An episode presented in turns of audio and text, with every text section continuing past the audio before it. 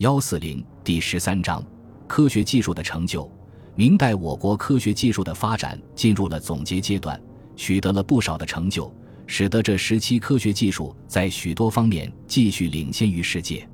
明代科学技术的发展具有以下主要特点：首先，对传统科学技术既有继承又有创新，如建筑与造园技术、造船与航海技术、机械工程技术、医学。农学等都在继承古代传统科学技术基础上有了进一步的发展，从而达到我国古代科学技术的最高水平。其次，明中叶以后，涌现出一批献身科学技术考察与研究工作的科学家，如李时珍、朱载、徐宏祖、宋应星等。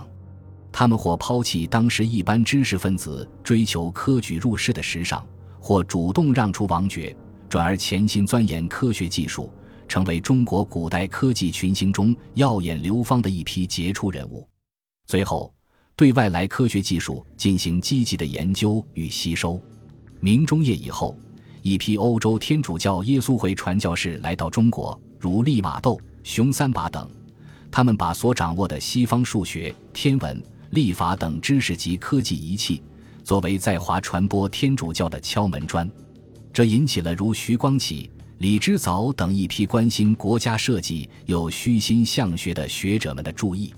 他们积极敦促与努力，以这些传教士为媒介，翻译整理了一批西方科技著作，如几何原本、同文算指、测量法文等。